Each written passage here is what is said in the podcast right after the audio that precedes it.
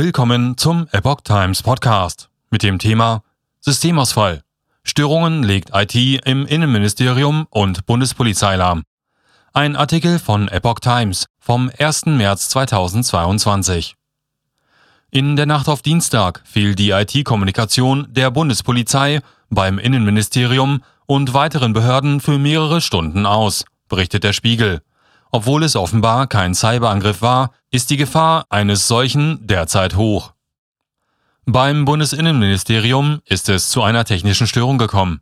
Laut eines Berichtes des Spiegels fiel in der Nacht auf Dienstag fast vier Stunden lang die IT-Kommunikation der Bundespolizei aus.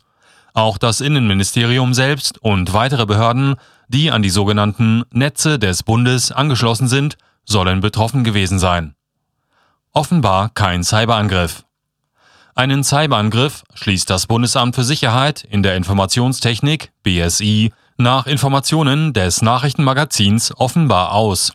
Vielmehr soll es ein Problem mit digitalen Sicherheitszertifikaten gegeben haben, die zum Monatsende ausliefen.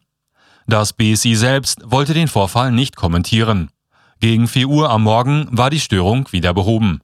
Wegen des Ukraine-Krieges sind die deutschen Sicherheitsbehörden in Hab-8-Stellung. Sie befürchten Cyberangriffe, die sich auch auf Deutschland auswirken könnten.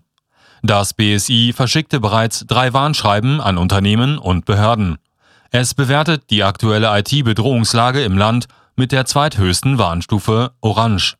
Zitat Es besteht eine erhöhte Gefährdungslage durch Cyberangriffe, teilte ein Sprecher des Bundesinnenministeriums dem Spiegel am Dienstag mit.